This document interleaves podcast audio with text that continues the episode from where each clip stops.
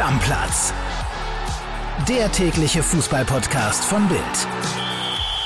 Weiter geht's mit unserer Budi Blitz Vorschau. Heute kümmern wir uns um Eisern Union. Bei mir am Telefon ist Union-Reporter Sebastian Karkos. Moin Sebastian. Hallo. Ich würde sagen, wir fangen direkt mal an mit der Startelf. Wie sieht die aus bei Union? Frederik Rönno steht äh, im Tor. Davor haben wir eine Dreierkette. Zentral Knoche, rechts Jeckel, links Heinz, rechter Verteidiger Trimmel, linker Verteidiger Gieselmann, vor der Abwehr Kidira, die das offensive Mittelfeld bilden derzeit, würde ich mal sagen, Haberer und Haraguchi.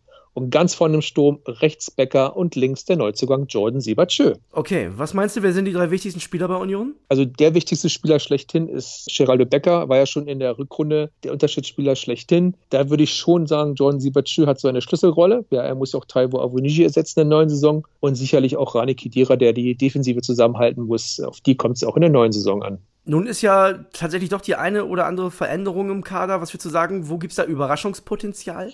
Stand jetzt äh, beginnt Union ja mit, mit neun alten, also neun alten Spielern. Also ich glaube, die Tugenden, die Union in der letzten Saison auch ausgemacht haben oder auch vor zwei Jahren, auf die wird es auch in der neuen Saison ankommen. Hast du da keinen Spieler im Auge, wo du sagst, Mensch, der könnte was werden? Ja, ich sage mal, vielleicht äh, so Jamie Leverling, der hat ja letzte Saison auch schon in Fürth so für das eine oder andere Offensiv-Highlight gesorgt. So ein Tempodribbler, ich glaube, der hat so etwas, was noch nicht viele haben bei Union. Also er könnte vielleicht so die positive Überraschung werden. Und wie sieht es auf der negativen Seite aus? Ich denke jetzt so an, ja, an, an Kevin Möwald zum Beispiel, Levin Öztunali oder auch ein Rick van Drongen in der Abwehr. Das sind, glaube ich, Spieler, die keine große Rolle mehr spielen werden. Kommen wir zum Best Case. Was wäre der Best Case für Union? Ja, ich glaube, alle Unioner träumen von einer Sache und zwar dem Pokalsieg. Ja, also Union war ja vor zwei Jahren schon nah dran am Halbfinale, letztes Jahr ganz nah dran am Finale. Ich glaube, fürs Finale, ich will jetzt gar nicht vom Pokalsieg sprechen, aber zumindest fürs Pokalfinale würden doch viele Unioner einiges geben. Okay, und wie sieht der Worst Case aus? Abstieg, schlichtweg. Ich kann es mir zwar nicht vorstellen, aber man weiß nie, wenn eine Saison läuft. Das wäre sicherlich nach drei erfolgreichen Jahren eine ganz große Enttäuschung. Gibt es eine Wahrheit, wo du sagen würdest, die wollen die Bosse nicht hören? Ja, äh, der Kader ist, ist, ist viel zu groß. Jetzt wurden im Sommer auch schon wieder zehn neue geholt.